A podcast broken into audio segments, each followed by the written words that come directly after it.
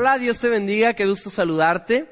Esta es la segunda parte de nuestra serie Guardando su presencia y espero que sea de bendición para tu vida. Voy a hablarte de Moisés. 120 años vivió Moisés. Los primeros 40 años los vivió en el palacio del faraón. Los 40 siguientes años los vivió pastoreando las ovejas en el campo de su suegro. Pero los últimos 40 años fueron los más divertidos para Moisés fue eh, de camino de Egipto hacia Canaán. Fue tanta la gloria, la autoridad que Dios entregó en Moisés, que para el faraón Moisés era como un Dios. Moisés estaba convirtiendo en el prototipo de cristiano, de hombre, de siervo que tú y yo tenemos que hacer, que, que la historia de la humanidad tiene que conocer. Tanto que Deuteronomio dice que no ha habido profeta más grande que Moisés en la historia de Israel, que Jehová encontró cara a cara. Vamos a hablar de esto cara a cara. Mire, Enoch caminó con Dios. Abraham fue amigo de Dios. Pero Moisés tuvo un encuentro cara a cara con Dios. Y un encuentro cara a cara, cara a cara, es un nivel más alto, más profundo de intimidad con Dios. Yo le pregunto a usted, ¿cuántas cosas cree que Dios le reveló en ese encuentro cara a cara a Moisés, escritas y no escritas en la Biblia? La revelación, escúcheme bien, escuche esto que es muy importante. La revelación es el espíritu más importante que la iglesia necesita en este tiempo. Dios nos lleva hacia nuestro destino a través de revelarse Él a nuestras vidas. La revelación viene paso a paso poco a poco, se hereda de generación en generación. Dios también, al igual que revelarse a Moisés, quería revelarse a Israel. Y en Éxodo, Dios le da la indicación a Moisés que le diga a su pueblo que otras generaciones lo habían conocido como un Dios omnipotente, pero que ahora ellos lo conocerían como Jehová. Dios está diciendo ahora, te voy a revelar mi completa identidad. Me conocerás por mi nombre. En esclavitud no conoces a Dios por su nombre.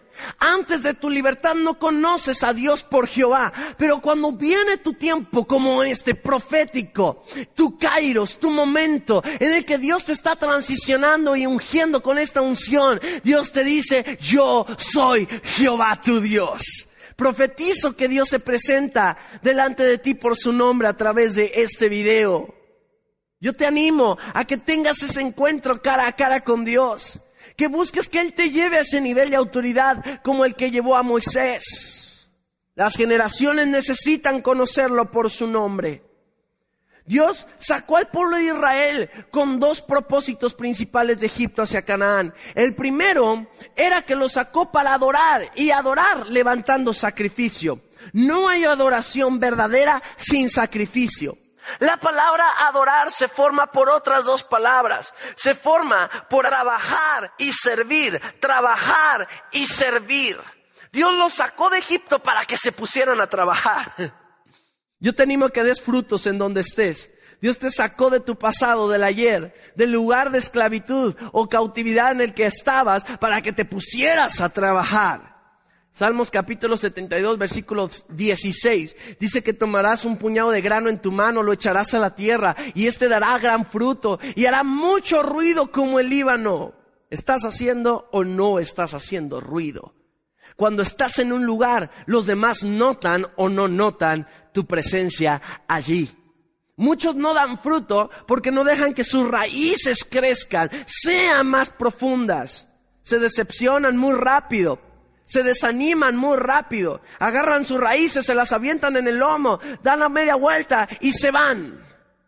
Mantente ahí con el pastor, con el que estás, con tu líder, con tu líder. Sujétate, aprende. Levanta tu mano derecha conmigo y de aprender no la bajes y levante la izquierda y diga conmigo crecer. Ahora de una vueltecita así, diga de esto se trata mi vida.